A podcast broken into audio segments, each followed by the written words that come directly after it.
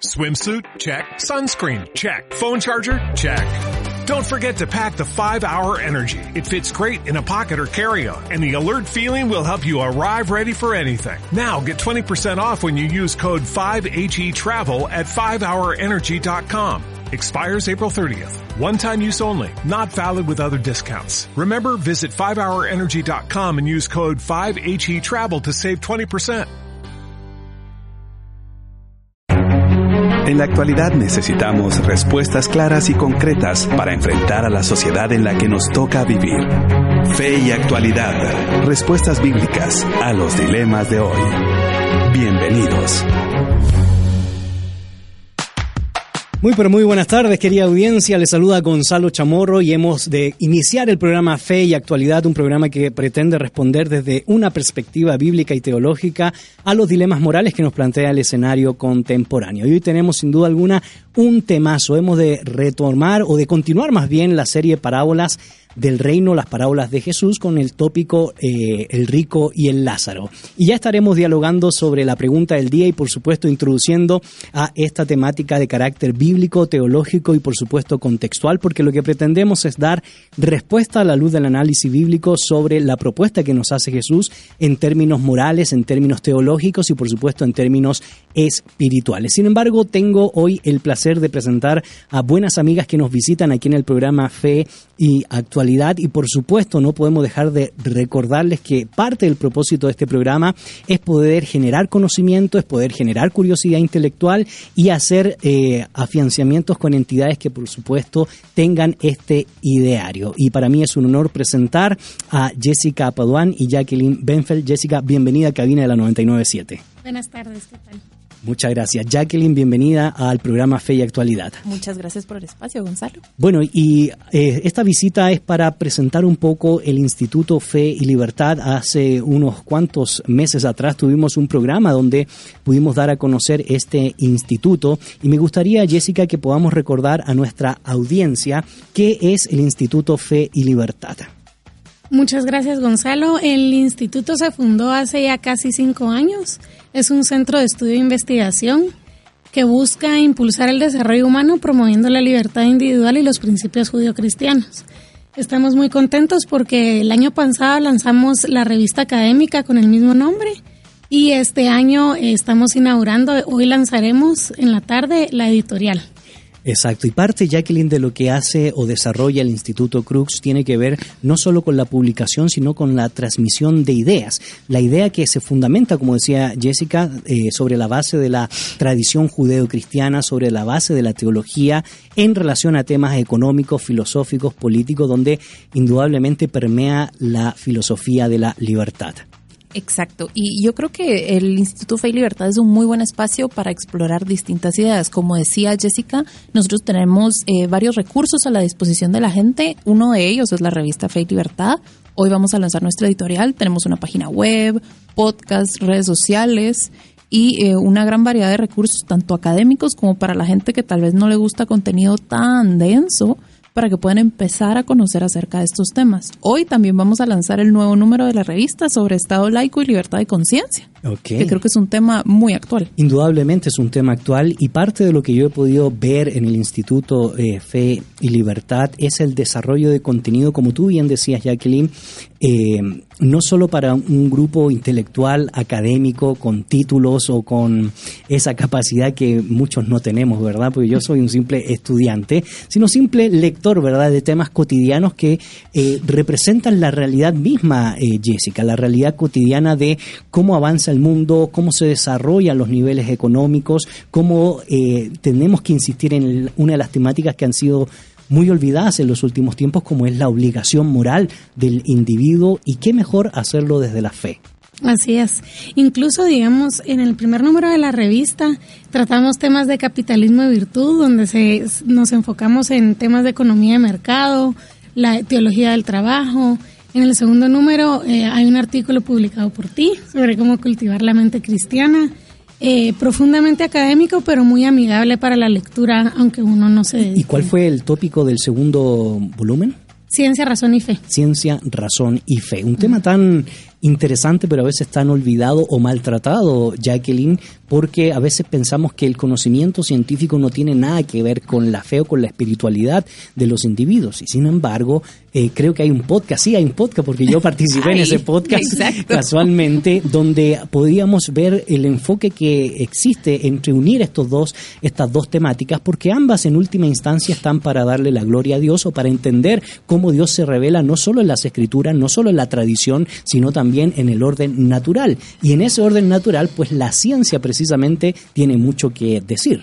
Exactamente. Yo creo que parte de lo que nosotros hacemos en el instituto es poder conectar a la gente. Muchas veces vivimos, eh, creo que nos damos cuenta que vivimos en un mundo que se está secularizando. Le estamos dejando a Dios de lado y nosotros en el instituto estamos haciendo el esfuerzo de poder conectar temáticas que la mayoría de gente tal vez no asociaría con la religión, con fe, con la moral y poder eh, pues acercarlos y que empiecen a, ver las cosas de una forma distinta. Una de las cosas que ustedes mencionaron, por supuesto, es que hay una eh, página web, hay una página en redes sociales, pero no nos dijeron cómo encontrarlos. Así que te agradecería, Jessica, antes de que hablemos un poco sobre la historia de la editorial que hoy casualmente tiene su eh, fundación, ¿verdad? Pero cuéntanos un poco dónde podemos encontrar todo este tipo de información que ustedes han tenido a bien compartirnos a través de este micrófono.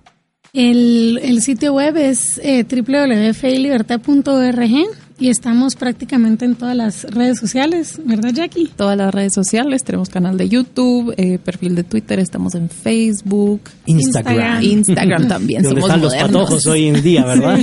y es interesante porque yo a mí ya me han dicho que, pues yo me expreso mucho en Facebook y ya me han dicho que ya pasé una era de, de estar viejito, ¿verdad? Porque toda todos los jóvenes eh, están en Instagram y por eso pues abrí mi Instagram y a ver cómo, cómo nos va. Sin embargo, todo este conocimiento eh, es eh, podemos acceder sin ningún problema. de hecho, aunque la revista está de manera impresa, también la pueden encontrar de manera digital. Hasta ahora tres volúmenes, ¿verdad? Correcto. Hoy presentamos el tercero. Y yo que soy de tu equipo, de los viejitos, prefiero la verdad el papel. La revista está en Amazon Print on Demand, la pueden obtener eh, ahí y también está en nuestro sitio web de forma digital, por el momento de forma gratuita. La pueden descargar ya sea eh, por artículo individual o, el volumen completo. Ahora, si alguien quisiera, eh, pues no hacer el proceso, ¿verdad? Porque no todos somos tan letrados o leídos, como dicen por ahí, y adquirirla en Amazon, ¿existe alguna otra posibilidad de adquirir la revista de manera física, algún correo electrónico? En nuestra página buscan publicaciones y en la revista ahí, ahí nos pueden contactar o escribirnos a info arroba y les podemos hacer llegar la revista. Bueno, una de las cosas que hemos mencionado, Jacqueline, es que hoy precisamente vemos la fundación de la casa editorial del Instituto Fe y Libertad. Y cuéntanos un poco brevemente cómo se construye la historia de esta casa editorial o, Jessica eh, para poder ver y apreciar y por supuesto invitar a nuestros oyentes a que puedan participar en la inauguración formal de esta casa editorial. Un poco de historia. Por supuesto. Bueno, eh, pues nosotros en el instituto estamos eh, buscando siempre nuevos temas de investigación y eh, al generar tanto material nos vimos en la necesidad de pues plasmarlo de una nueva forma. El primer libro que presentamos hoy también se llama Tratado sobre los contratos, es una traducción del latín, si no me equivoco. Sí, es, es una traducción del latín al español del escolástico Pedro de Juan Olivi del siglo XIII. ¿Y quién hizo em, la traducción? ¿Usted, Jessica? No, no, no. No. todavía no hablo latín. Todavía no hablo latín, todavía. No, y menos del siglo XIII. Sí, menos del siglo XIII. En realidad, la traducción la hizo Giovanni Patriarca y María, em, ¿cómo se llama? María eh, Segura. Ok. Eh, Giovanni Patriarca es un italiano. Em, él, él, tradujo estos tratados que están los documentos originales en Italia. Ahora, y perdona que te interrumpa porque a mí el tema es interesantísimo, sobre todo por la coyuntura actual en nuestros países en América Latina, ante tanto desorden social, ante tanto irrespeto a la Constitución o la propuesta de nueva constituyente, pero eso podemos inclusive dejarlo como un acto segundo. Lo que más me entristece a mí es el problema que hay sobre la temática de la responsabilidad o la obligación moral. Casi todos están pidiendo derechos y no respetamos los contratos. Los contratos con Dios, los contratos ante la ley y los contratos en las relaciones interpersonales. Sí, incluso este, con este libro decidimos inaugurar la editorial porque eh, con, abrimos la editorial con esta colección que titulamos Radiches, porque queremos profundizar en la comprensión de nuestras raíces culturales que configuran una, la mentalidad occidental. Correcto. Incluso, digamos, Olivi cuando escribió estos tratados de los contratos, eh, trata temas comerciales y como tú bien dices,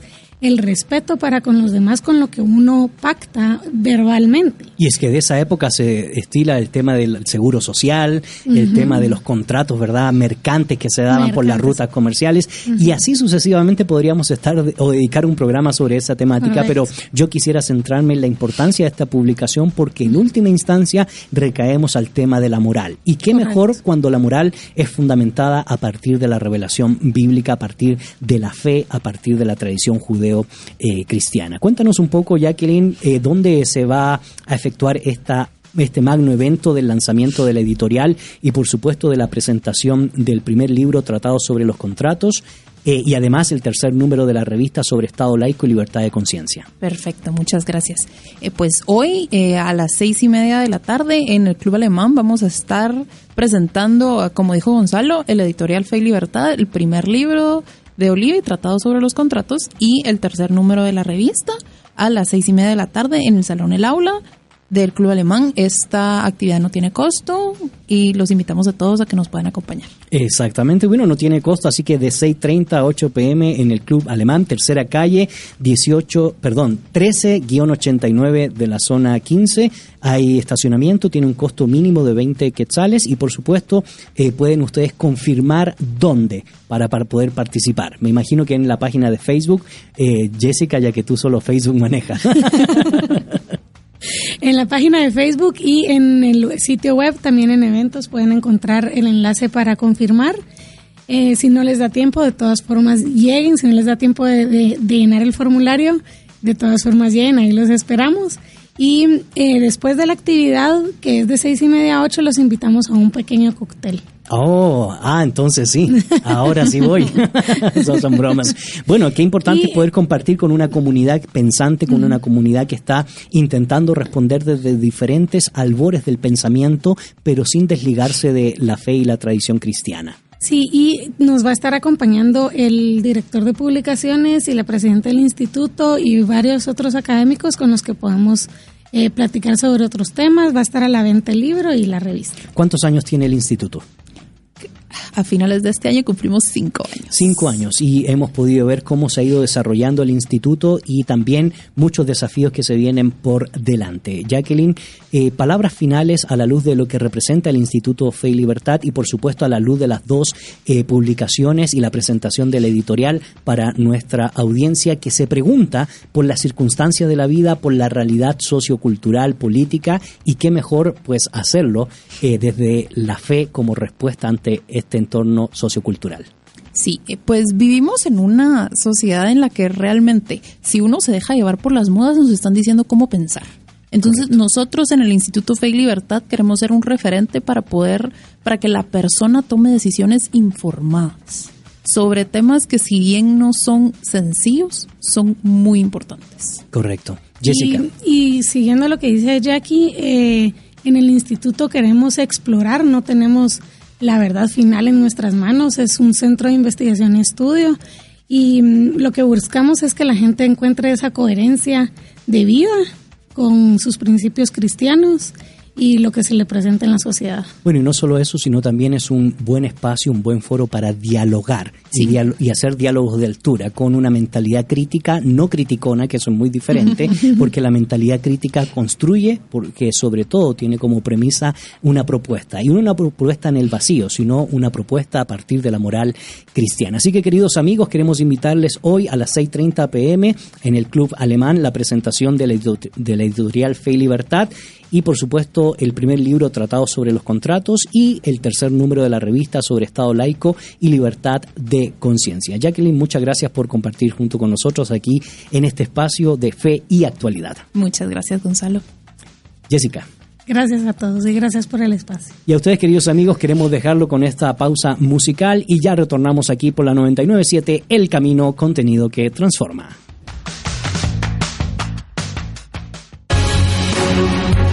Búscanos en Facebook como facebook.com diagonal Ya estamos de regreso, querida audiencia. Soy Gonzalo Chamorro y ahora sí estamos retomando el tema que les comenté al inicio del programa, las parábolas de Jesús, el rico y el Lázaro. Y por supuesto, te queremos plantear la pregunta del día, la cual puedes contestar a través de la página de Facebook Fe y Actualidad FM o enviándonos una nota de voz o un mensaje de texto al 58 95 57 78. Y la pregunta del día es: ¿condena Jesús las riquezas en esta parábola? ¿Por qué sí? O por qué no. Esperamos escuchar y leer, por supuesto, su perspectiva respecto a esta pregunta y respecto específicamente a la parábola. Y por supuesto, como jueves tras jueves, no me encuentro solo, sino muy bien acompañado por los profesores David Suazo, Nelson Morales y Pablo Branch. Don David, bienvenido a Cabina de la 997. Gracias Gonzalo, qué gusto estar de nuevo con ustedes y como ya dijo el profesor Gonzalo, regresamos a las parábolas y una de esas parábolas especiales que tienen mucho que decir, mucho que enseñarnos. Y yo no sé si meterla como parábola o eh, pasaje difícil en algunas secciones, ¿verdad, Nelson? Bienvenido a Cabina de la 997. Sí, es, es como la semana pasada que estábamos terminando la parábola con eh, pedir el Espíritu Santo y se os dará. Eh, sí, pero qué alegre que estamos aquí nuevamente para compartir y reflexionar juntos. Y por supuesto, darle la cordial bienvenida después de una ausencia por este hombre viajero, ¿verdad? Y tan comprometido. Pablo, bienvenido a Cabina de la 997. Pues qué alegría estar con ustedes. Mira, hay gente que cuando no los veo tampoco me hacen falta, pero cuando no los veo ustedes después de un ratito ya los estoy extrañando y esta experiencia todas las semanas de estar juntos y platicando y reflexionando en torno de la palabra, juntos con los de la mesa y juntos con todos los que nos escuchen, es algo tan rico que realmente una alegría de estar de regreso. Muchas gracias y nos conectamos directamente, Nelson, con las parábolas, recordando por supuesto brevemente a qué nos estamos refiriendo con las parábolas de Jesús. Parábola es un tipo de enseñanza que, que se hace a través de historias cortas, como en este caso, o eh, preguntas complejas, como la que vimos la semana pasada. Así, distintos tipos de, de, de enseñanzas, usando distintas fórmulas, distintos métodos, en general cortitos, vinculados a las cosas de la vida cotidiana, lo que suele vivirse, excepto esta que, que vamos a ver ahora. Pero en términos generales es eso, y, Jesús lo usa muy bien, no, es eh, uso exclusivo de él, pero sí él la usa muy bien para enseñar mayormente eh, las características, las demandas del discípulo de Jesús eh, y, las características que tiene y va a tener el reino de Dios. Correcto. Y una de las cosas que hemos venido reflexionando, don David, en torno al tema de las parábolas, por lo menos en las últimas parábolas, ha sido precisamente en la teología lucana, en el pensamiento eh, lucano, y estuvimos mucho tiempo en Mateo y ahora nos hemos pasado, por supuesto, a Lucas, y hay ciertos énfasis que son muy distintivos en el pensamiento lucano respecto a las parábolas en sí, y por supuesto al capítulo 16 en términos generales sobre la fidelidad del discípulo, sobre la importancia de eh, contrastar o apreciar la ley y los conceptos del reino de Dios y por supuesto esta dinámica que nos, nos, eh, nos convoca hoy como es eh, la parábola del rico y Lázaro. Eh, sí, ya hemos mencionado eso antes, especialmente cuando estábamos hablando de las parábolas del capítulo 15 de Lucas. Eh, y luego cómo esas parábolas eh, tienen alguna relación con las del capítulo 16. Y eh, el, uno de los temas que Lucas trabaja a lo largo de su, de su evangelio es el tema de las riquezas. Y eso es precisamente el tema que está aquí. y ya en el capítulo 16 ya vimos la parábola del siervo injusto y la enseñanza de Jesús al final de esa parábola. Y luego hay una sección donde está hablando con los fariseos sobre el mismo tema de las riquezas. Y el capítulo termina con esta parábola de Rico y Laza como un clímax de, la, de esa enseñanza.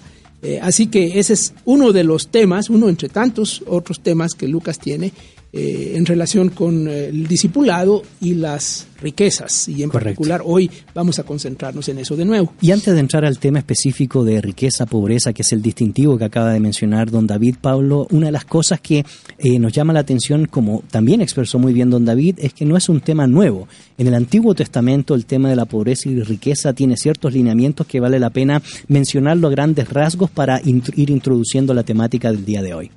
Pues eh, claro que sí, Gonzalo, la ley mosaica, eh, hay muchos, muchos requerimientos del pueblo de Dios del cuidado de los pobres dentro del pueblo y también de los extranjeros que están entre ellos. Así que uno puede ver ah, la preocupación de Dios hacia los pobres como un elemento muy presente en la ley que Él dio a su pueblo que debía regular cómo ellos eh, vivían.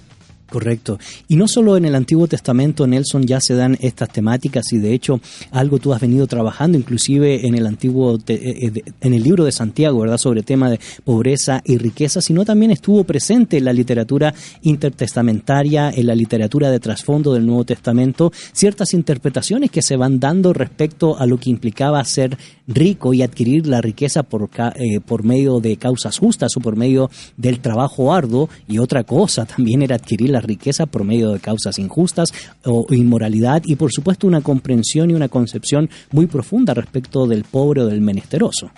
Ah, claro, eh, el tema está por todos lados en la literatura del Segundo Templo. Incluyendo Enoch. También, sí. Eh, hay personajes emblemáticos como Tobías, por ejemplo, o Judith, que, son personajes que, representan el, sabio bueno, el, sabio que, es un rico que, ha sido bendecido por Dios. El caso de Tobías, eh, él va a ir a buscar una herencia que le deja su padre y, eh, y, es un hombre muy temeroso de Dios. El caso de Judith es una viuda que, que, tiene mucho dinero y rescata finalmente a, su pueblo, pero es una mujer temerosa de Dios, ayuna y hace un montón de cosas. Pero también al final del libro de Enoch hay una descripción muy parecida a la que aparece aquí del rico, una riqueza injusta que, que recibe castigo de parte de Dios. Correcto, y estaremos trabajando de lleno esta parábola, eh, don David. Y antes de seguir comentando, pues ya queremos agradecer los comentarios que comienzan a ingresar a nuestra red eh, social respondiendo a la pregunta del día. ¿Condena Jesús las riquezas en esta parábola? Si usted cree que sí, bueno, cuéntenos por qué. Y si usted cree que no, también cuéntenos por qué y les damos la cordial bienvenida a nuestra buena amiga Betsabe Ansora. Tenemos ya varios comentarios e Hipatia Cristina Morales nos dice, no, no la condena. Condena la actitud del rico hacia Lázaro, que fue insensible a la necesidad. Excelente programa, los escucho el día sábado. Edel Cruz nos dice, no creo que las condene, es la actitud que el hombre pone en ellas. La confianza debe estar solamente en Dios y no en una cuenta monetaria o bienes, porque todo en esta tierra perece. Marito Herrera nos dice, no, no es condenada la riqueza, es condenada la actitud de quien la utiliza como vehículo de poder pues cada vez le ciega el entendimiento hasta la cauterización, el hasta la cauterización. El dinero no es malo, es el corazón del hombre. Ok, muchas gracias por esos buenos comentarios, don David, y que indudablemente nos conecta ya de lleno con el capítulo 16, capítulo que ya se mencionan y que hemos expresado en otras ocasiones, como por ejemplo la parábola del mayordomo infiel, la temática de, la breve temática de la inclusión de Jesús sobre el divorcio, eh, la ley y el reino de Dios, y ahora nos convoca pues esta parábola del rico y el Lázaro. Introducciones para el capítulo que nos convoca el día de hoy. Bueno, como ya dijimos hace un ratito, esta, perdón, esta parábola está vinculada, relacionada muy estrechamente con la anterior, con la que vimos del, del mayordomo injusto. Eh, y es, eh, curioso que ahí en el texto eh, de esa parábola sí se, se, describen riquezas injustas, se usa la expresión de riquezas injustas. Eh, y explicamos eh, eso la vez que estuvimos hablando de, ese, de esa parábola, eh, hablando por un lado de lo que el mayordomo habría hecho, o por otro lado hablando de la naturaleza global de las riquezas. este, y tienen razón los amigos que han, que han contestado la pregunta señalando, casi todos señalando el tema de no el dinero en sí, sino la actitud hacia actitud. el dinero. Y lo interesante es que cuando comienza esta parábola aquí del rico y Lázaro, comienza con la descripción del rico. Y es una descripción que subraya, que exalta ciertas características, eh, ciertas eh, cosas que, que- que nos hacen pensar que este rico es un rico, ya se dijo, un rico insensible, un rico despilfarrador o un rico Que le gusta ostentar, ostentoso, Ostentoso. particularmente ostentoso. Eh, eso da la idea de esa descripción ahí. Sí, sobre Ya- todo por el- la vestimenta púrpura y de lino fino, ¿verdad? Claro, sí, y sí, ya les vamos a dar algunos Así de es. Aunque ahora tenemos un poco de menos tiempo, quizás no vamos a tener eh, todos los detalles que están detrás de eso, pero uno de esos va por ahí. Correcto. Su vestimenta es una vestimenta que no, ni siquiera cualquier otro rico usaba. Sí Esta es. es. una vestimenta eh, destinada para la realeza. Eh, este, pero porque así es, la púrpura es eso. Es probablemente uno de los, eh, de los productos más caros de la época. Y da la impresión de que él como que cada día se cambiaba, ¿no? Como que tenía uno para cada día. Eh, y luego banquete, todo- da la impresión que es banquete todo el tiempo. Así Toda- es. Todas, eh, era un derroche y una ostentación. Así es. Porque Y- el texto menciona que eran banquetes con esplendidez. Sí, sí, es, es, es una descripción eh, tal vez hiperbólica, ¿verdad? Eh, quizá, quizá no, pero conociendo cómo Jesús enseñaba, es posible que, que fuera hiperbólica para señalar el punto que él quiere señalar. Y de entrada uno ya se da cuenta qué es lo que Jesús quiere señalar, porque se va, se va a ir desarrollando a lo largo de la parábola. Entonces aquí tenemos la descripción de un rico eh, que, eh, que, no, que, que no está actuando correctamente, un rico injusto, ¿verdad? Eh, a diferencia de un pobre justo que es el que vendrá después, aunque no se habla mucho de la, de la cualidad de la vida espiritual de, de Lázaro, eh, se entiende que es un pobre justo. Correcto. ¿verdad? Obviamente.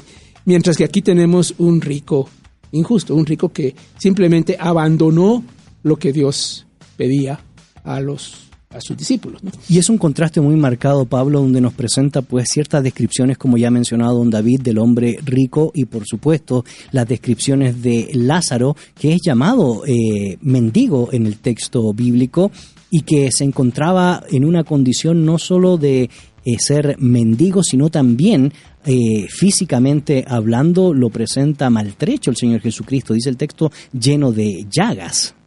Es, es muy marcado este contraste y, y aún más quizás de lo que sería aparente para nosotros hoy en día a primera vista. Uno de los detalles que estuvimos comentando, las migajas eh, que caían al, suelo, no eran las migajas que pues uno de tanto comer este, iban saltando, sino que el rico tenía tanta riqueza y tanta abundancia de bienes que hasta derrochaba el pan. Usaban el pan como servilleta para limpiarse los dedos. Él tenía pan para tirar. Correcto. Y Lázaro no, no tenía eh, Ni eso. ni eso, ni eso. O sea, dependía de- del pan tirado, desechado, su- ensuciado de la mesa del rico. Ah, ahí está tirado, ahí está enfermo, ahí está ah, con necesidad, su cuerpo lleno de llagas. Y el detalle que menciona que venían los perros a, a lamer sus llagas, no estamos hablando de la mascota del rico tampoco, estamos hablando de los perros callejeros Callejeros. eh, los perros salvajes. Entonces, lo que Jesús nos pinta, ¿verdad? En, en, ah, la manera que encuadra esta historia es una persona con tanto y con tan poca conciencia de la necesidad del otro que está derrochando Correcto. y el otro que está completamente y extremadamente am, desprovisto de lo necesario para la vida. Correcto, por lo tanto Nelson eh, está muy bien marcado eh, la ostentación del rico, el banquete con esplendidez que hace, eh, probablemente lo que decía don David, ¿verdad? Vestirse de púrpura y de lino fino era cambiarse quizás constantemente frente a otra circunstancia que se opone a la ostentación, la ansia de saciarse, inclusive con las migajas que caían de la mesa del rico. Es un contraste que el Señor Jesucristo marca muy bien al inicio de la introducción, pues por supuesto, de esta parábola. Sí, bueno, podemos eh, refrescar también la estructura de la parábola. Eh, la parábola tiene tres secciones. La primera sección es la que hemos estado hablando, donde se describen a los personajes, versículos 19 al 21. Luego en el versículo 22, 23 se describe la muerte de ambos. Y a partir del versículo 24 comienza un diálogo entre el, rico y el padre Abraham y termina en el 31. Eh, otro detalle de trasfondo que vale la pena recordar y quizás eso sea novedoso para la gente es que Lázaro es una forma griega eh, eh, abreviada del nombre Eliezer. Correcto. Eliezer era el siervo de Abraham y aquí está Eliezer y, el padre Abraham. Eh, es porque algunos dicen, no, es que esta no es una parábola porque se le mencionan nombres. Sí, pero son nombres ficticios. Correcto.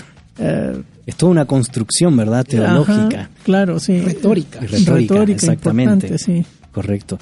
Y en ese sentido, eh, don David, eh, lo que nosotros podemos ir viendo antes de mencionar la segunda sección que nos ha eh, expresado Nelson respecto a las consecuencias que van a acontecer tanto en la vida del el mendigo como en la vida del rico, es que podemos concluir en esta primera parte que Jesús utiliza esta parábola para mostrar que ser rico no es sinónimo a ser justo, o ser rico no es sinónimo a, ser una persona bondadosa, sino más bien cómo las riquezas nos pueden apartarnos de la correcta justicia a la luz de todo el planteamiento que nos hace Lucas. Sí, me gustaría que regresáramos un poquito en este capítulo y leer lo que dice el versículo 15 de este capítulo. Eh, esto está en el contexto de Jesús hablando con los fariseos sobre el tema precisamente de las riquezas también. Eh, el, versículo 14 dice, los fariseos que eran amantes del dinero oían estas cosas y se burlaban de él. Eh, y él les dijo, vosotros sois los que os justificáis a vosotros mismos ante los hombres, pero Dios conoce vuestros corazones, porque lo que entre los hombres es de alta estima, abominable es delante de Dios. Y luego en la parábola eh, aparece lo que diríamos en la teología popular judía de aquella época, el, hombre, eh, el hombre rico sería el de alta estima, entre comillas. Él sería el de alta estima, es el bendecido, es el que tiene el favor de Dios, eh, es el que es admirado por, por los demás. ese sería la alta estima, este rico sería esa alta estima. pero delante de Dios es lo detestable. Correcto. Dice aquí, es una palabra fuerte. Mm. Es, lo detestable.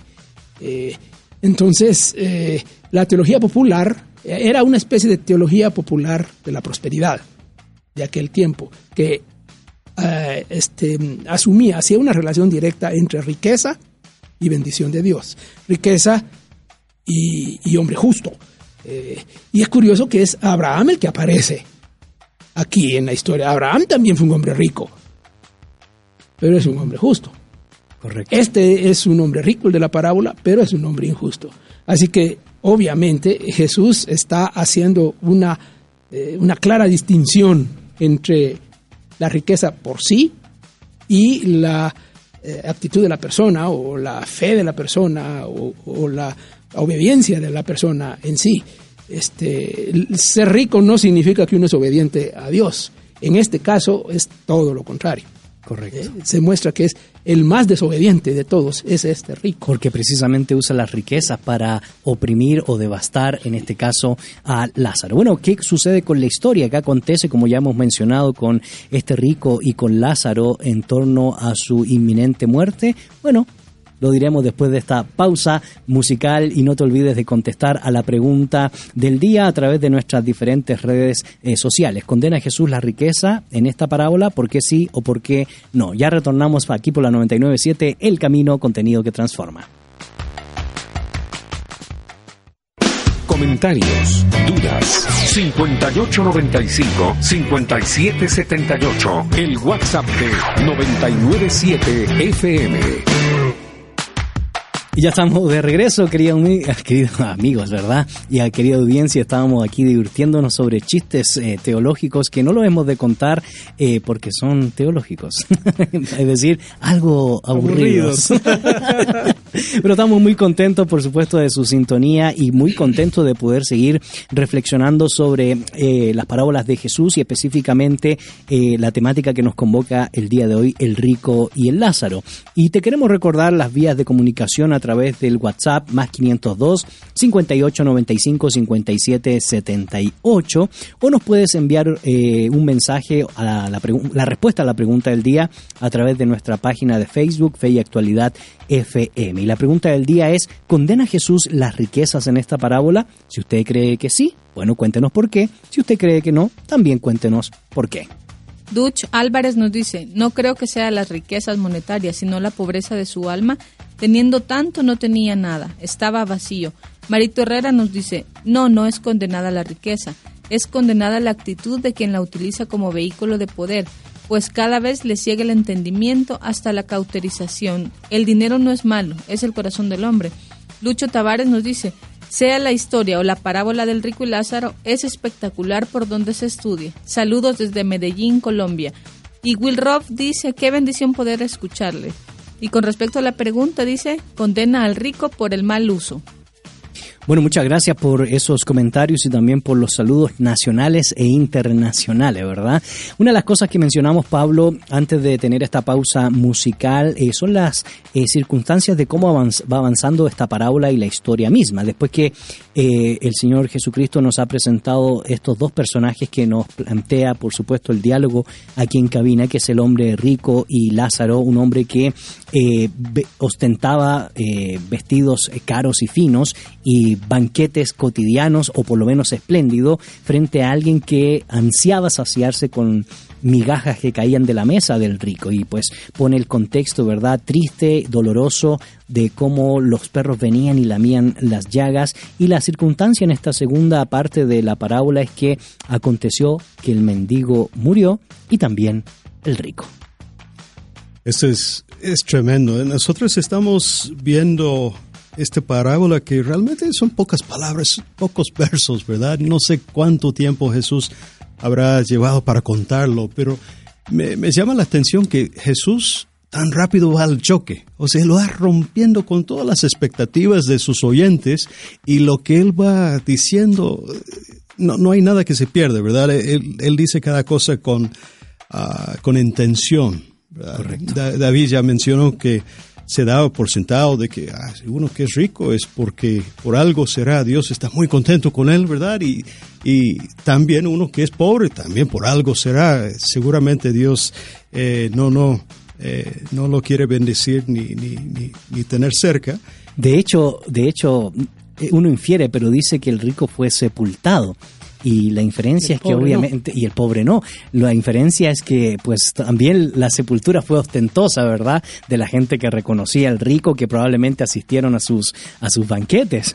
Sí, sí, una cosa tremenda, eh, es una cosa de privilegio y de bendición ser sepultado con todos los honores y es una cosa de mucha deshonra y de mucha pena eh, morir y no tener nadie que se interese por uno, que cuide su cuerpo, el cuerpo queda desechado. Entonces, para los oyentes, así como pinta, murió uno y aparentemente quedó tirado por ahí y murió, murió el otro y fue este, sepultado de una manera muy, ah, muy lujoso, ¿verdad?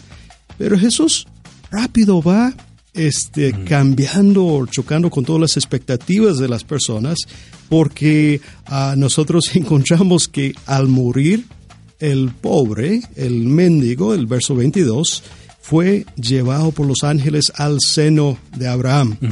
eh, eso del al seno de Abraham, lo que tenemos que eh, recordar es la imagen del discípulo amado que recostaba, reclinaba sobre ah, el Señor Jesús en, ah, el aposento alto, en la, en la en la cena que Jesús compartió con sus discípulos, estamos hablando de un lugar en la mesa de mucho privilegio, ah, de mucha confianza. Entonces, este llegó a parar en el banquete mesiánico y el, el rico llega a parar en Hades, lejos, y, alcanza a ver de lejos a donde está gozando ahora el, quien en vida fue pobre, quien en vida no tenía nada y ahora está gozando de la bendición del Señor y él de lejos, tormentado, alcanza a ver pero no alcanza a participar.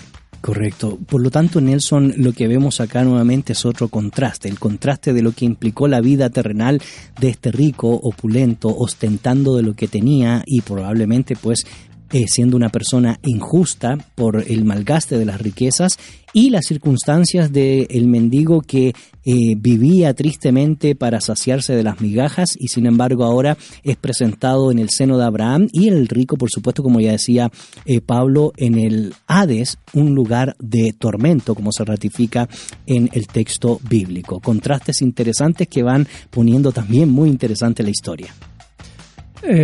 Sí, bueno, aquí hay varias cosas que necesitamos mencionar. Esta parábola es, como muchas parábolas, una pequeña descripción de la realidad, no, no agota la realidad. Eh, se presumen muchas cosas y, y, solo se mencionan las que son relevantes para la historia. En este caso es eh, además la única parábola que habla del más allá. Eh, y y también no queda claro si es eh, un, más allá intermedio o es el, más allá escatológico del final de los tiempos, porque la parábola no lo menciona. Lo que sí pareciera inducirnos a pensar que estamos hablando de un lugar intermedio es el diálogo que se abre después, pero eh, además se menciona un lugar que en el periodo del segundo templo se habla un poco, el, el seno de Abraham, eh, como un lugar, eh, ya algo mencionó Pablo aquí, de, banquete, de, celebración. Y Hades, que también es un lugar, eh, usualmente Hades y Gehenna son las dos palabras que en el Nuevo Testamento reflejan algo de eso de este lugar de tormento, de sufrimiento. Y, y, hay muy poco que el Nuevo Testamento menciona de los dos lugares, así que no sabemos bien cómo son, ni, ni, ni dónde están, ni qué sé yo. Hay mucha especulación a través de la historia de la iglesia, ha habido mucha especulación sobre esto y, y el texto no, no pretende que ah, nosotros eh, ahondemos ahí porque lo presupone y como nosotros no tenemos la información, quedamos en el aire con mucho. Pero sí es clara la historia. Eh, el lugar de tormento, de sufrimiento, aquí se le llama Hades que está lejos, pero visible del otro lugar. Y eh, en esa celebración de Abraham está el pobre que ya se mencionó, murió eh, tristemente, eh, como alguien que uno juzgaría como este de plano Dios lo maldijo, porque mira cómo era, pobre, lleno de herida y además muere miserablemente. Correcto. Y Abraham en el diálogo con, el rico va a, como desmentir o, o corregir esa esa idea. Esa percepción, ¿verdad? y eh, el rico pues queda sorprendido porque ahora él es el que está sufriendo. De hecho, en el texto bíblico, en el verso 24, el, el rico ahora empieza a mendigar, podríamos decirlo, misericordia, ¿verdad? Dice, Padre Abraham, ten misericordia de mí. Y, piensa, eh, que le pide más bien que pueda enviar a Lázaro para que, le, para que moje la punta de su dedo eh, en agua frente a este lugar de tormento y de, y de llamas. ¿Cómo podemos interpretar, verdad, esta, esta eh, este texto, ¿verdad? Sí, bueno, Jesús habla de, de la Guiena Tupuros, eh, en la frase que, que, suele usar en los evangelios, de el, el lago de fuego que, uh -huh. que, arde, que ahí es el lloro, el sufrir de crujir de dientes. De hecho, y, perdona que te interrumpa, sí. aprovechamos de mencionar que en los podcasts está un programa completo que dedicamos ah. a, al infierno, no sé si ustedes sí, recuerdan, sí, ¿verdad? Ajá. Entonces quizás ahí pueden ver más Hicimos detalles. referencia. A Hicimos este. referencia casualmente a esto. Claro, y, y en ese lugar Ah, miren, si nos vamos a eso, perdemos un montón de ironía aquí. Mm. Eh, el único personaje que se le da nombre es Lázaro. Bueno, y Abraham, ¿sí? Lázaro. El rico es un anónimo. Uh -huh. eh, usualmente es al revés. Las personas con nombre son las que tienen honor. Correcto. Y eh, aquí es inverso. Y en el, el rico tiene tal desdén hacia el pobre que, que nunca le prestó atención, aunque sí sabía su nombre. ¿Sí? Eh, no le prestó atención, era un pobre que estaba ahí afuera de su mesa.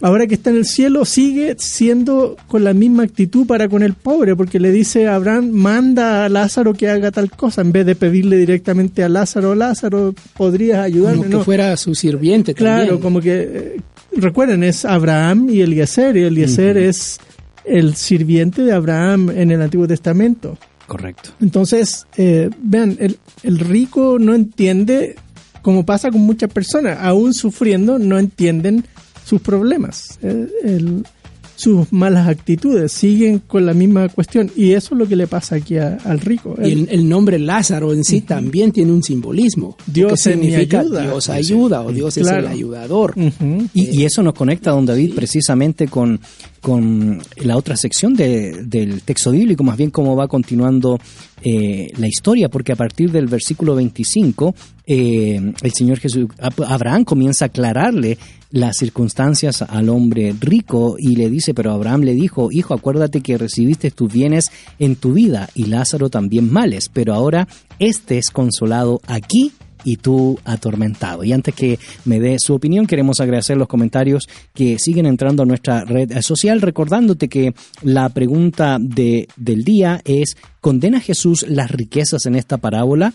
Si usted cree que sí, cuéntenos por qué. Si usted cree que no, también cuéntenos por qué. Las vías de comunicación son eh, WhatsApp, nota de voz, mensaje de texto 58 95 57 78 o nos puede responder también a la página de Facebook Fe y Actualidad FM.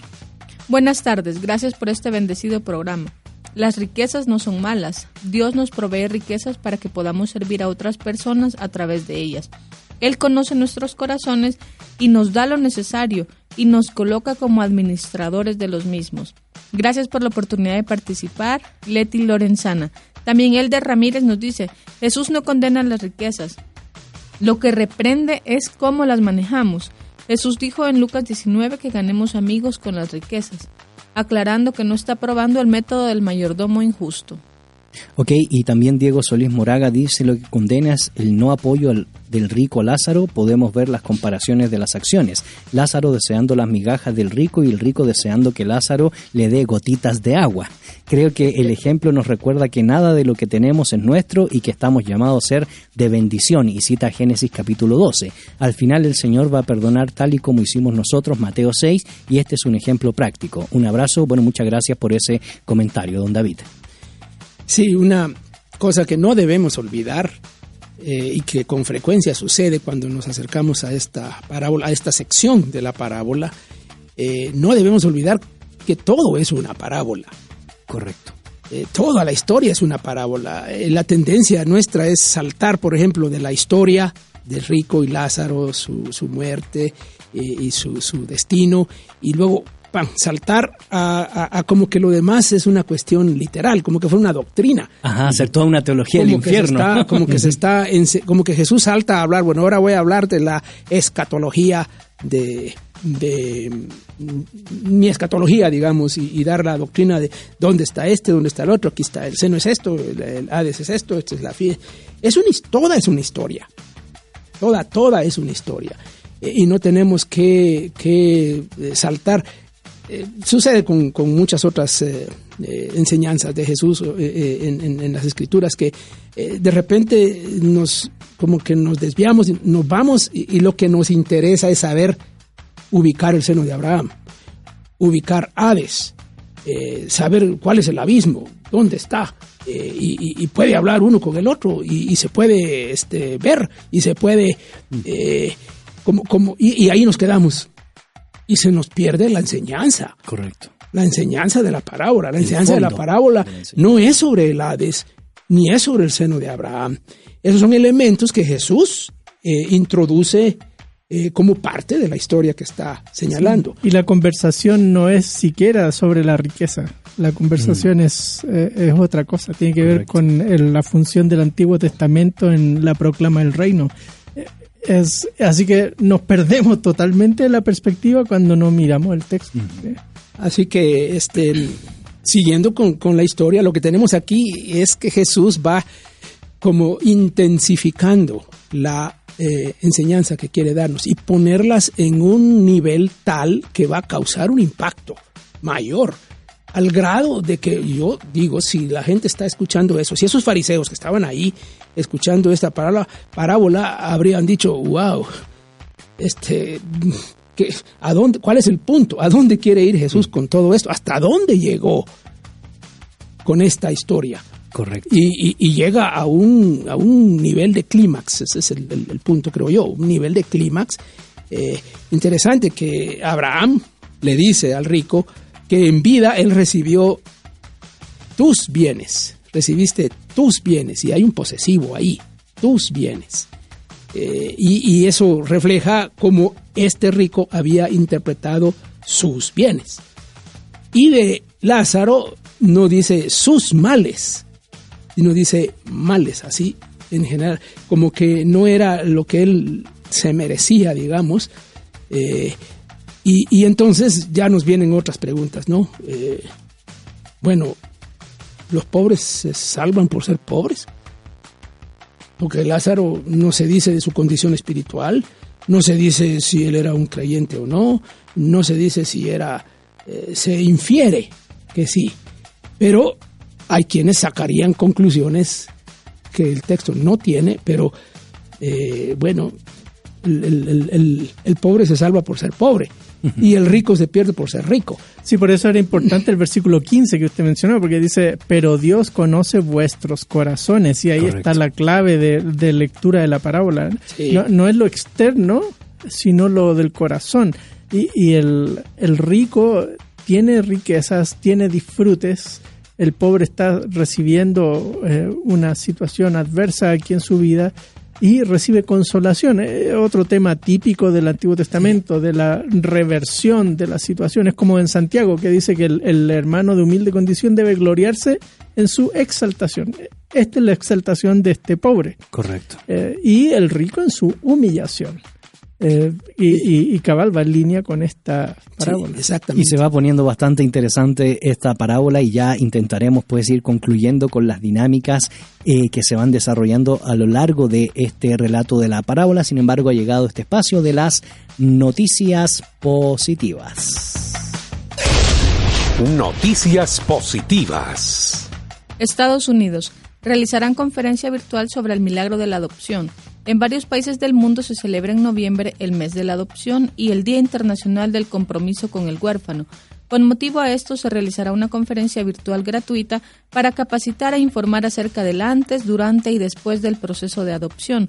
Esta es una capacitación para individuos, familias e instituciones que buscan desarrollar una visión más profunda de la adopción, tener más confianza al momento de tomar la decisión de adoptar y obtener la habilidad para guiar y educar a su familia en esta nueva etapa, dice un comunicado del evento. Además, se desmitificarán las falsas creencias y prejuicios sobre la adopción y se darán consejos prácticos para que las familias interesadas puedan vencer los desafíos que se presentan en su camino. Madrid. El Congreso MIN 19 inicia un movimiento de renovación del Ministerio con la Infancia la Iglesia no solo debe trabajar para los niños, sino junto a ellos, porque los niños son una parte central en el reino de Dios. Esta fue una de las oídas en MIN 19, el primer congreso protestante sobre ministerio con la infancia y la familia, celebrado en Madrid. Más de 600 adultos se reunieron, participando en dos días intensos de celebración, charlas, TED, mesas redondas, música, talleres, etc. El encuentro organizado por el Grupo de Trabajo de Infancia GTI de la Alianza Evangélica Española y el Movimiento Lausana, apoyado por más de 30 otras entidades, tuvo un enfoque claro en renovar la visión y actualizar el compromiso de la Iglesia con la infancia. Durante el Congreso se leyó el Pacto por la Infancia que debe dar visión al movimiento MIN, que surge tras el Congreso y que ya ha sido firmado por más de 380 personas. El texto plantea, entre sus 11 puntos, comprometerse con el desarrollo integral del niño, espiritual, moral y ético, devolver a los niños a la centralidad de la comunidad y luchar contra la violencia y maltrato que a menudo sufre. También se ha publicado una guía de buenas prácticas que puede ser usada por todas las iglesias. Y estas fueron las noticias positivas. Búscanos en Facebook como facebook.com diagonal feyactualidad.fm. Ya estamos de regreso, querida audiencia. Soy Gonzalo Chamorro y en cabina me acompañan los profesores David Suazo, Nelson Morales y Pablo Branch. Y estamos dialogando hoy la temática Parábolas de Jesús, específicamente el rico y Lázaro. Y la pregunta del día es, ¿condena Jesús las riquezas en esta parábola? Si usted cree que sí, ¿por qué? Si usted cree que no, también cuéntenos por qué al 58 95 57 78 o también nos puede responder en la transmisión de eh, Facebook Fe y Actualidad FM. Jorge Arturo López nos dice, hay que reconocer que ningún hombre ha podido satisfacer, satisfacer sus deseos, incrementan, incrementando sus bienes, porque nuestros deseos no tienen límites.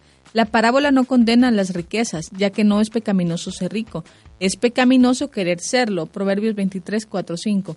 El problema no es la posesión, sino la actitud que asumimos hacia ellas. Eso lo podemos encontrar también en 1 Timoteo 6:10. Saludos queridos maestros desde Honduras. Mario Monroy también nos dice, saludos hermanos. Me pregunto si el concepto de riquezas está siendo redefinido aquí por Jesús para sus seguidores. Bueno, muchas gracias por esos saludos y también por la respuesta y por supuesto también por las preguntas a esta temática de la parábola del rico y el Lázaro. Lo que sí llama la atención, Pablo, es cómo la parábola va eh, colocando nuevas temáticas y nuevas dinámicas eh, que como decía muy bien don David, hay que interpretarla a la luz de toda la parábola en términos generales y no hacer teología de la, cada una de las secciones porque no es el énfasis que está dando el Señor eh, Jesucristo, sino, va, sino más bien una de las cosas que yo quisiera destacar en este proceso es que va concluyendo y va recayendo en algo que se menciona que a mí me llama mucho la atención y resulta que ahora el rico quiere velar por cinco hermanos que él tiene para ver la posibilidad, ¿verdad?, de que se les testifique para que ellos no lleguen al lugar eh, donde se encuentra el rico, un lugar de tormento.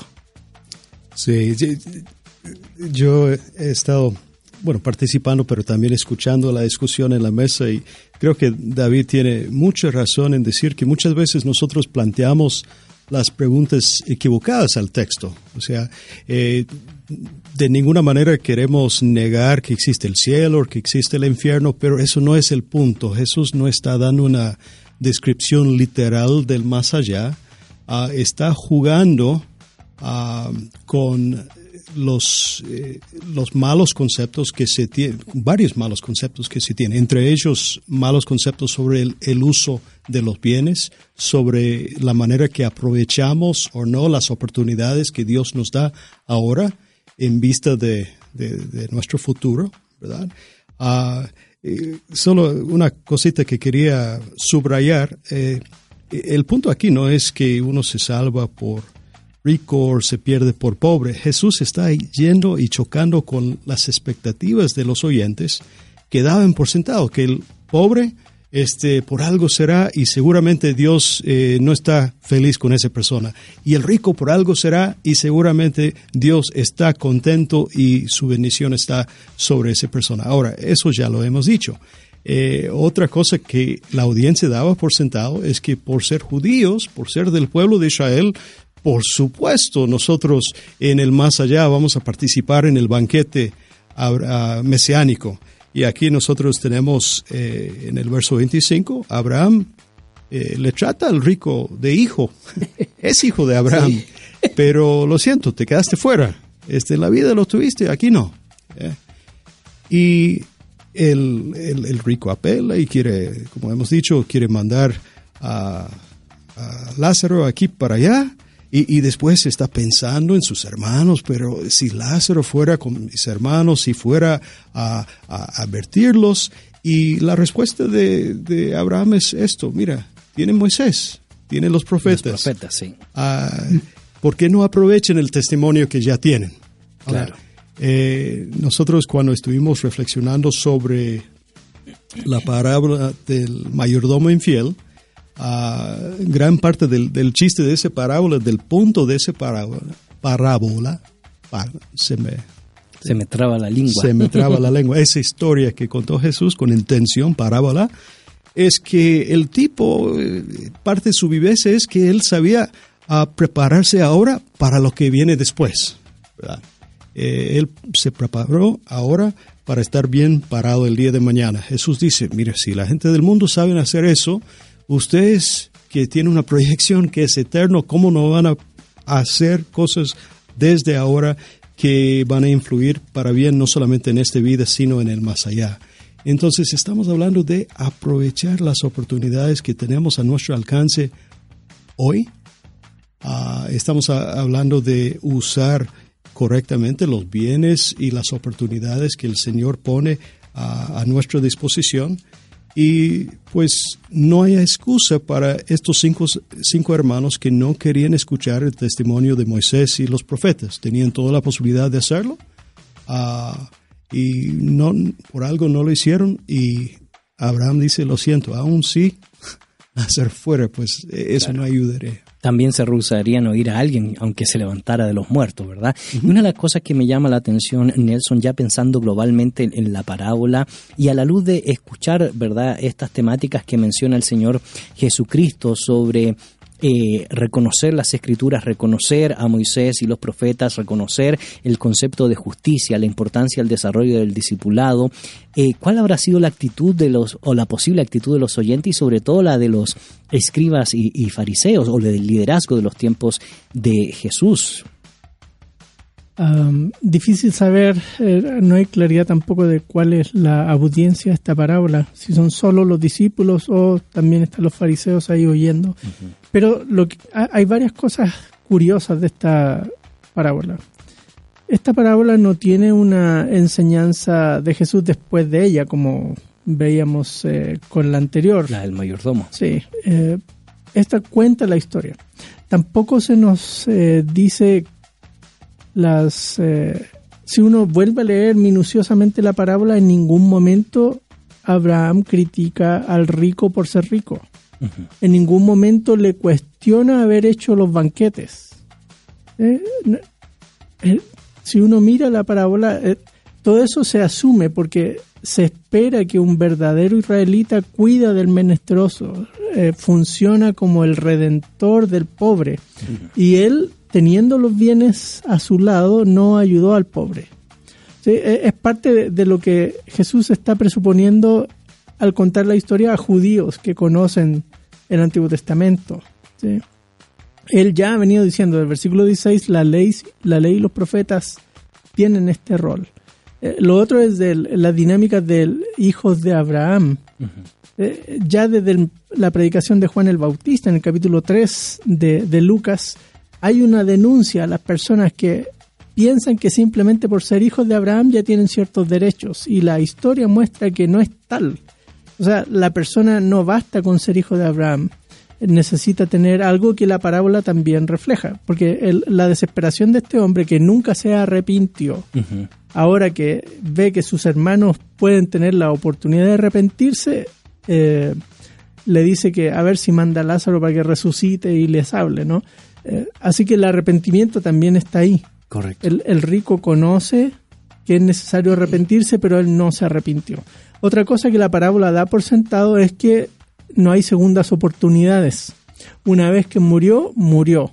¿sí? Porque hay un abismo grande entre los dos lugares y no pueden pasar de un lado para el otro. Así que hay un montón de cosas en la historia que están ahí. Se infieren, ¿verdad? Sí, están ahí implícitas. Uh -huh. eh, por eso eh, hay, hay, que eh, masticarla de a poquito. Y, sí, igual la vida más allá. No sabemos exactamente cómo es, pero asumimos, porque Jesús lo asume, que hay algún lugar de espera para los creyentes. Eh, mientras ocurre la segunda venida del Señor y la resurrección de los cuerpos, que vuelve a unirse lo material con lo inmaterial. Eh, y también eh, el texto aquí no menciona el, qué pasa con, con el injusto. Se asume porque estas historias además están construidas en, en, la teología popular, como lo refleja ya, lo dijimos al principio del programa, con Primera Enoch, por ejemplo, o incluso el testamento de Abraham, habla algo, una dinámica de Abraham como juez, un poco como está funcionando aquí, muy parecida eh, en el testamento de Abraham. Así que todo el tema eh, está como tácito en, en, el texto y termina guiándonos hacia las escrituras, que es un asunto muy importante. En el camino de Maús, al final de Lucas, después de Jesús resucitado, le dice, y partiendo desde los profetas y Moisés, les enseñó que era necesario que el Mesías sufriera. O sea, para Jesús en la parábola el tema de la importancia del Antiguo Testamento en la proclama del reino es vital y hacia allá está llevando a la gente. Eh, o sea, incluso la discusión de, la riqueza eh, bien usada es, eh, es, ¿cómo decirlo? Se, se, desprende de lo que la ley y los profetas enseñan. Claro, exacto. Es, parte vital. O sea, las características del reino. El, el, que es ciudadano del reino, el que es discípulo del reino, va a cuidar del pobre, va a cuidar del menesteroso, eh, porque va a obedecer la ley y los profetas. Correcto. Eh, y eso nos lleva a otra pregunta. ¿Qué papel juega eh, el Antiguo Testamento en nuestra proclama hoy como cristiano evangélico? Porque tendemos a dejarlo como un apéndice como decía Bultmann, es un mal necesario. Así es. Y uno dice, no, espérate, ¿cómo que mal necesario? no, es, es, parte integral del Evangelio. Correcto. El Antiguo Testamento. De hecho, el Evangelio no se entiende sin, sin todo este trasfondo histórico.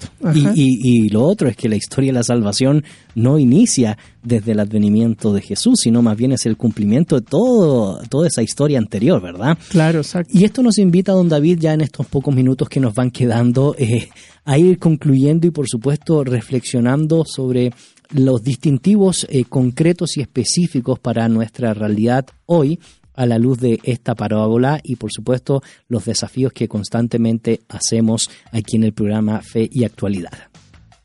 Eh, sí, algo que, pensé que Melson lo iba a mencionar porque platicamos de eso en, algún momento, eh, es que ese, este final, como él ya dijo, eh, Jesús no está dando la enseñanza final, no es él el que está hablando, el que habla es Abraham.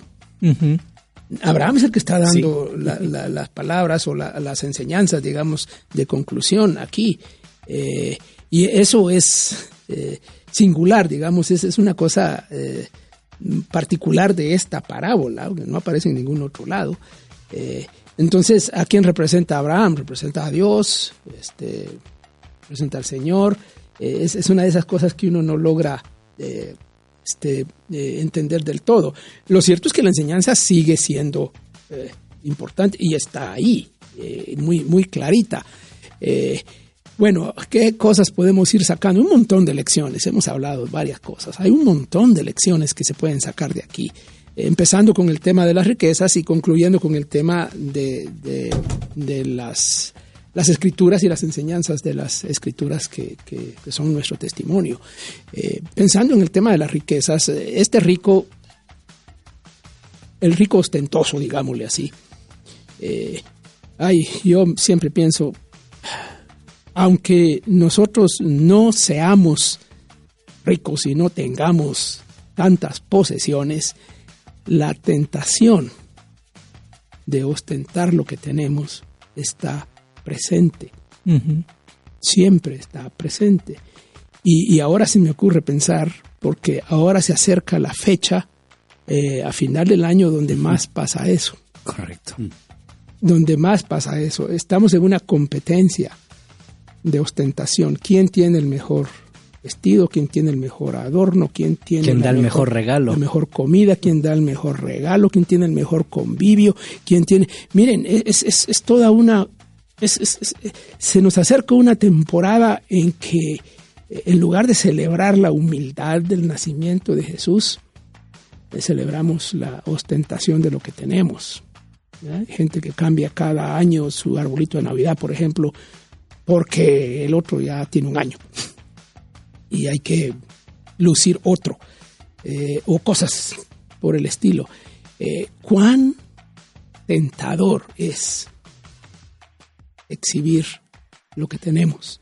Y nosotros como maestros, como profesores, eh, tal vez no somos personas con grandes recursos económicos y bienes materiales, pero tenemos riqueza de conocimiento y también lo podemos ostentar. Mm. Mm. También podemos... Entonces hay una actitud detrás muy, muy fuerte aquí que Jesús está realmente condenando al fin de cuentas. Eh, ¿Para qué sirve lo que tenemos? ¿Para qué sirve lo que Dios nos ha dado? Eh, ¿qué, hacemos? Y aquí está clarito que este rico eh, solo pensó en él, pues. Correcto. Aun cuando está pensando en sus hermanos, como que uno dice, de, repente se vuelve sensible, será. No, solo, está pensando, solo está pensando en sus cinco hermanos. Pues. Exactamente. Sí, que, es, es, es, Jesús está siendo muy, muy, digamos, directo y muy. Con las motivaciones, ¿verdad? y la actitud. Con, con esa, esa actitud tan egoísta que, este, este, este rico, bueno, la presenta en, el tema. otra lección podría ser el tema que ya se mencionó sobre las enseñanzas de la ley y los profetas. Eh, hemos hablado de regresar a las escrituras. Eh, lo hemos dicho, bueno, aquí hay otro llamado a regresar a las escrituras, y en este caso la ley y los profetas, eh, y ver ahí esas enseñanzas, que ahí están, el, Antiguo Testamento no es simplemente un, preámbulo del Nuevo, eh, una introducción al Nuevo, no. Tiene o, biografías de personajes. y, Jesús lo pone muy claro. Y eso sí, eso sí tenemos que ponerle bastante atención nosotros. Correcto. Pablo, desafíos finales para nuestra audiencia. Pues yo, sigo volviendo al punto de la manera que Jesús confronta lo que su audiencia da por sentado. Y, y yo creo que eh, Jesús y el Evangelio también viene a confrontar muchos de los valores y las cosas que nosotros damos por sentado. Y cada uno se da el beneficio de la duda, cada uno cree que está en lo correcto y de repente no. Eh, de repente estas actitudes de egocentrismo y, ah, de materialismo y de buscar mi propio bien y mi comodidad y mi interés y que el otro mire lo que hace, ¿verdad? de repente eso no está bien con Dios, aunque la cultura está muy de acuerdo. ¿verdad? Entonces, eh, yo creo que en mis últimas palabras volvería a hacer eh, conexión con esta parábola del mayordomo infiel, la manera que aprovechamos lo que Dios pone a nuestro alcance, las oportunidades, los bienes, los recursos, este, hoy pensando no solamente en nosotros y en ahora, sino con prioridades eternas. E, ese texto tan difícil que tratamos hace semanas del 16.9, ganar amigos por medio de las riquezas injustas para que cuando éstas faltan nos reciban en las moradas eternas, yo creo que lo vemos ilustrado aquí con el rico y Lázaro, ¿verdad? No hizo amigos. No hizo amigos y, no aprovechó bien lo que tenía a su, a su alcance en su momento y en el más allá no tenía quien hablara a favor suyo, porque realmente no dio ningún argumento para ayudarse. Correcto, muchas gracias. Nelson. Ah, bueno, ¿qué agregar de, aparte de lo que ya se ha mencionado? Quizá cómo termina la parábola. Eh, pequeña reflexión ahí. Eh, si no escuchan a Moisés y a los profetas, tampoco se persuadirán, persuadirán si alguno se levanta dentro de los muertos. Y, y es, es el mensaje central de Lucas en, eh, hacia el final del libro, ¿cierto? Culmina con la muerte, resurrección, ascensión de Jesús. Y en Hechos él la proclama. Eh, a este Jesús Dios lo resucitó de los muertos. Y los judíos que oían el mensaje, muchos de ellos creyeron, pero otros no. Aún Jesús resucitado. Y, y ese debe ser, seguir siendo nuestra proclama, aunque la gente no quiera creer. Correcto. Sí, es eh, Moisés y los profetas y el Jesús resucitado. Correcto. Es, es nuestro mensaje de proclama y nos eh, tiene demandas. Eh, no es el, Evangelio solo eh, aceptar a Cristo para irse al cielo. Eh, tiene demandas importantes en cómo nos tratamos. Eh, hay Lázaros que viven en la puerta de nuestra vecindad. Hay Lázaros que viven en la puerta de nuestra ciudad. Hay podemos pensar, ¿no? tienen nombre.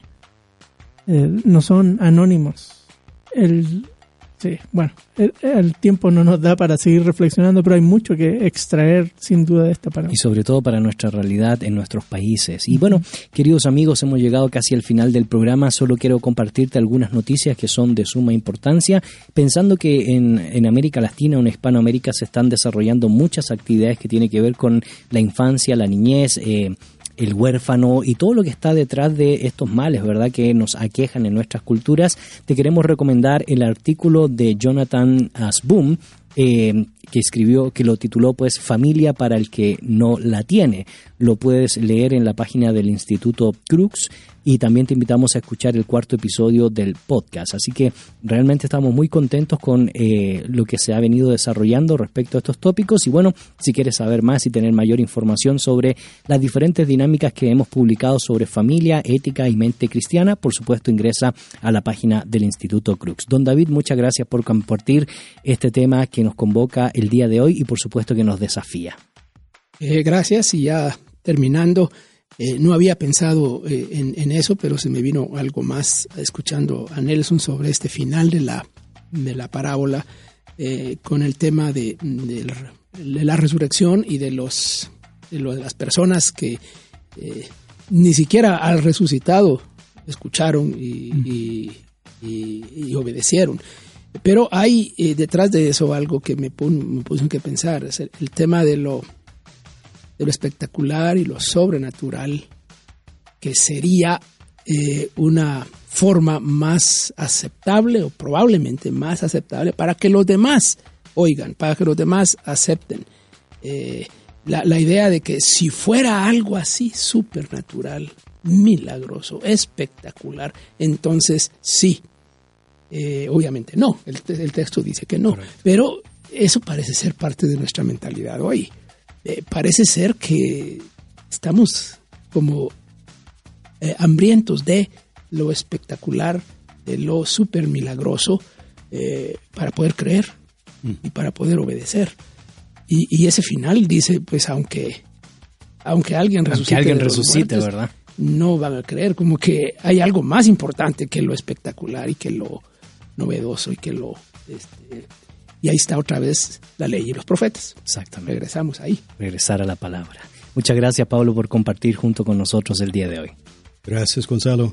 Este, yo sentí el programa más, más corto hoy. Tuvimos Fue más corto. Un aterrizaje abrupto como el aeropuerto de Tegucigalpa, esto.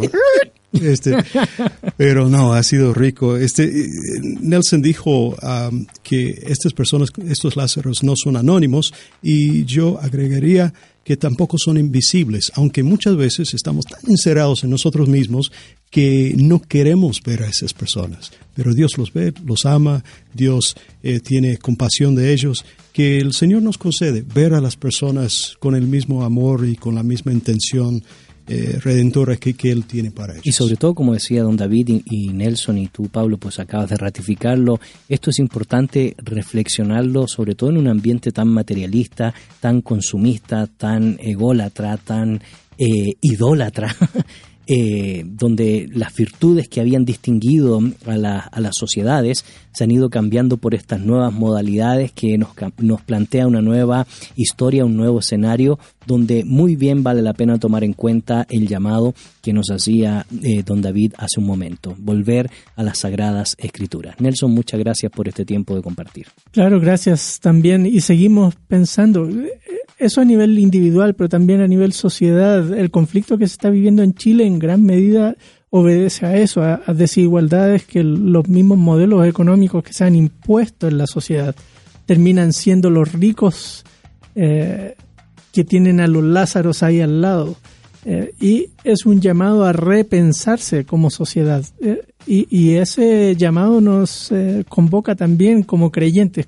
¿Qué podemos aportar como evangélicos a una crisis como la de chilena, eh, en soluciones que, que, tiendan a la equidad, al, al, trato justo, a, a, la dignificación del jubilado, qué sé yo. Hay mucho que pensar, sin duda. Es, esta parábola nos deja picados para seguir reflexionando. Así es, queridos amigos, les deseamos un excelente día. No se desconecte de la sintonía de la 997 y tampoco se olvide la retransmisión del programa Fe y Actualidad, por supuesto, los días viernes, sábados y lunes. Nos, nos encontramos nuevamente este próximo jueves y no se olvide de responder a los dilemas morales a esta sociedad contemporánea volviendo a las sagradas escrituras y extrayendo los principios del reino. En la actualidad necesitamos respuestas claras y concretas para enfrentar a la sociedad en la que nos toca vivir. Fe y actualidad. Respuestas bíblicas a los dilemas de hoy. Hasta la próxima emisión. Esta es una producción de iRadios Guatemala Centroamérica.